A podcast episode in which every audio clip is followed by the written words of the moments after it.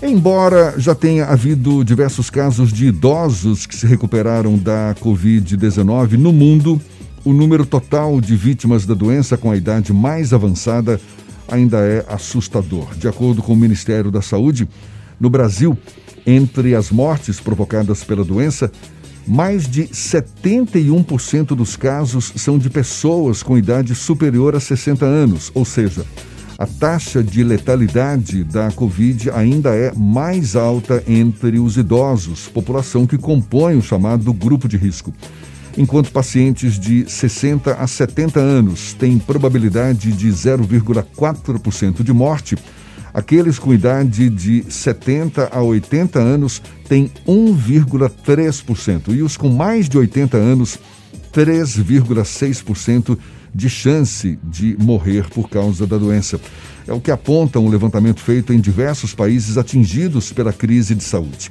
A gente aprofunda mais o assunto conversando agora com a diretora da Padrão Enfermagem Salvador, a enfermeira Angelina Oliveira, nossa convidada aqui no Issa Bahia.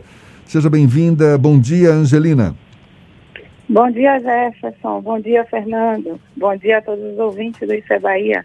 É um prazer falar com vocês. Eu acompanho todos os dias o programa, a caminho da empresa e fico lisonjeada com o convite. Muito obrigado. A gente também fica muito satisfeito em tê-la aqui conosco. Angelina, especialistas alertam para o fato de que ainda não existem evidências científicas de que pessoas que se recuperaram da doença possuam total imunidade contra o vírus, ou seja, mesmo após a alta médica, os cuidados para evitar o contágio devem se manter principalmente entre pessoas com sistema imunológico mais frágil. No caso dos idosos que se recuperaram da Covid-19, que cuidados devem ser esses? Então, Jefferson, é, é tudo muito novo, né? O vírus é realmente devastador. Né? Os cuidados que, que a gente precisa tomar com os idosos, os que têm idade mais avançada, são praticamente os mesmos que antes da pandemia, do, do, da contaminação e durante, né? É necessário um, um, critério maior, continuar com os critérios de higiene, né? É, é uma boa alimentação, né?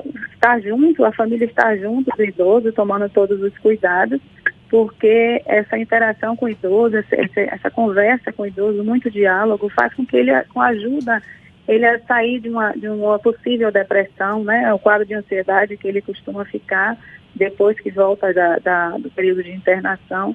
Então, a recuperação é, em alguns casos, é lenta e difícil para alguns idosos, né? Muitos continuam acamados, continuam dependentes, precisando muito de, de tratamento específico, né? Fisioterápico, é, é, é, respiratório. Então, realmente, o vírus é, acometendo os idosos é realmente devastador e a gente precisa ter muito cuidado com isso. Ou seja, há sintomas ou outros sintomas que permanecem após a recuperação da Covid-19, no caso dos idosos. Há relatos de pacientes idosos que apresentam desorientação por conta do período de internação prolongada, também isso associado a, a lesões de pele, tudo isso é possível?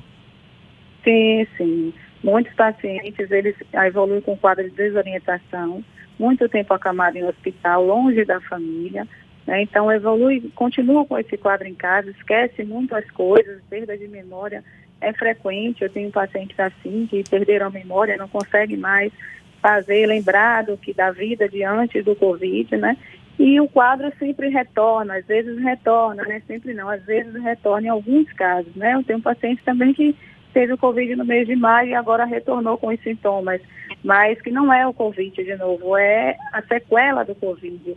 E é uma situação que é, é, a sequela pulmonar é a maior que, que a gente tem, né? A mais devastadora, né?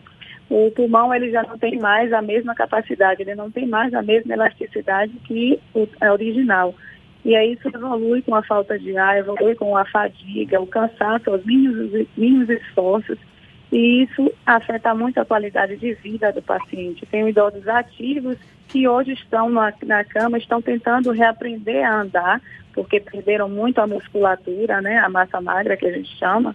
Eles emagreceram bastante, então é necessário uma fisioterapia constante, é, pulmonar, motora, para que eles tentem voltar à rotina é, que, que tinha antes, né? Às vezes até é, um simples caminhar quando tem, um simples se alimentar já é motivo de fraqueza, é motivo de cansaço, isso vai perdurar, perdura por algum tempo ainda, é necessário vários é, é, entrar com medicamento, broncodilatador, para que o idoso volte a ter uma qualidade de vida, né? Um pouquinho mais, um pouquinho igual ao que era antes, né? Mas é muito complicado ainda.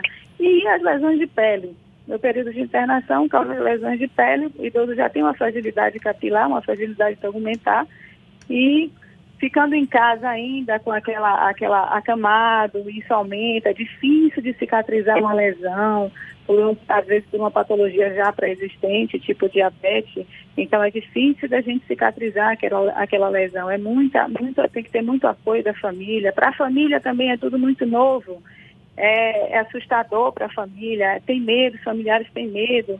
Às vezes é necessário um, um profissional qualificado do lado do, do idoso para ajudar, para orientar a família também nos novos cuidados, né? Porque é uma situação muito nova para todo mundo, tanto para o idoso quanto para o familiar, né? É, é complicado bastante. Existem idosos que não apresentam sequelas, assim como outras pessoas que tiveram a Covid-19 não apresentam nenhum tipo de sequela mas existem alguns que começam a dar sinais de que a doença trouxe algumas consequências que vão perdurar por médio e longo prazo.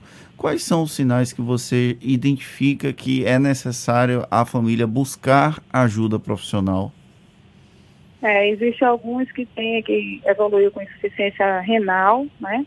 É, ocorre também a miocardite, que é a inflamação do, do músculo cardíaco, evolui para uma, uma arritmia, e algum problema cardio, cardiovascular no futuro, né, um, um, período mais prolongado, né? Então esses são, são os principais, né? Os principais e tem vários estudos que mostram que pode evoluir com outras outras consequências mais graves, né? Tipo é, um infarto agudo, um AVC. Existem alguns estudos que estão sendo vistos ainda se é, é, evolui com essa sequela, que o paciente ainda evolui com essa sequela, a sequela a longo prazo, né?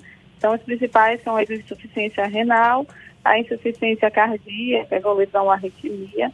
Então, a família tem que estar atenta a esses sintomas, atenta a esses sinais, a fazer uma, uma, uma, uma consulta preventiva né, com o cardiologista, para ficar sempre fazendo exames, identificar algum problema que possa vir a surgir a, a longo prazo, a médio ou a longo prazo, né? É realmente devastador as sequelas. As pessoas têm que se conscientizar um pouco do que, do que estamos passando agora, do que estamos vivendo e seguir à risca as normas, as rotinas que são, que são determinadas, né, de higiene, de tudo. Nem todas as famílias têm condição de lidar com uma contratação de um profissional, de um acompanhamento de um profissional nesse período pós-internação. Nesses casos, como a família deve proceder? A família tem que se revezar, né, entre os membros da família. Tem que ficar junto, ao lado do, do idoso, tem que dar o apoio àqueles que não podem ter esse profissional. É fundamental o apoio familiar, né, o convívio familiar. Isso vai ajudar o idoso a recuperar mais rápido.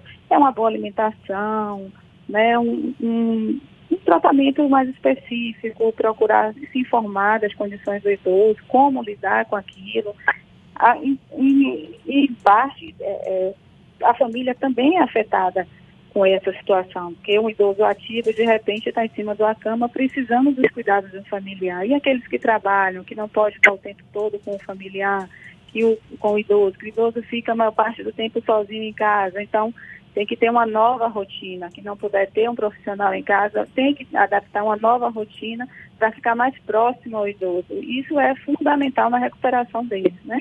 Então, a rotina muda tanto do idoso quanto do, do familiar, porque realmente é necessário esse convívio, essa interação, esse diálogo, essa, esse cuidado maior com o idoso é fundamental nesse período. Angelina, por mais que a gente ainda se depare com essa situação muito nova, ainda há muitas dúvidas, mas o que que já está claro para você? O que, que mais te chama a atenção, essa sua experiência durante a pandemia, lidando com pacientes acometidos pela doença? Enfim, qual o aprendizado maior, na sua opinião? É, Jefferson, é, é, é tudo muito novo, né? Meu aprendizado, o que eu tiro disso, dessa lição, é que a gente tem que estar mais próximo, né? A gente tem que estar mais unido, as famílias têm que estar mais unidas. Tantas famílias que perderam seus entes queridos. Muito sofrimento a gente vê por aí, eu vejo por aí, né? Nos, meus atendimentos, nos meus, nas minhas histórias de vida de cada paciente que eu tenho, né? é muita. A gente tira que a gente tem que estar mais unido, a, gente, a família tem que estar mais unida, a família tem que estar mais presente, tem que ter um cuidado maior com, com tanto com o idoso quanto com a, a, a pessoa mais jovem, né? Que os, os, as sequelas não são tão agressivas, mas tem sequelas, não são tão agressivas quanto a do idoso, mas existe.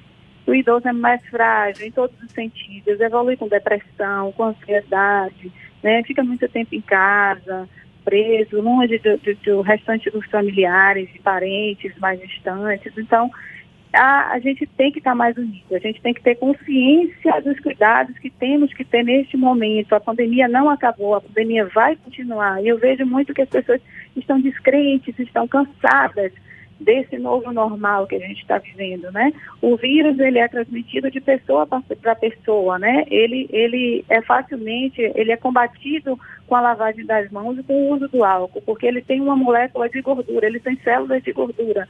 Então a gordura ele é eliminada com o sabão, com o uso do sabão e do álcool. E uso de máscara, porque é expelido pela fala, pela tosse. Então as pessoas ainda estão descrentes, muitas estão descrentes, ou já estão cansadas mesmo dessa situação. E é preciso que a gente se conscientize, porque sequelas não é brincadeira. É, são sequelas mesmo devastadoras para uma família, para um idoso, para a família também.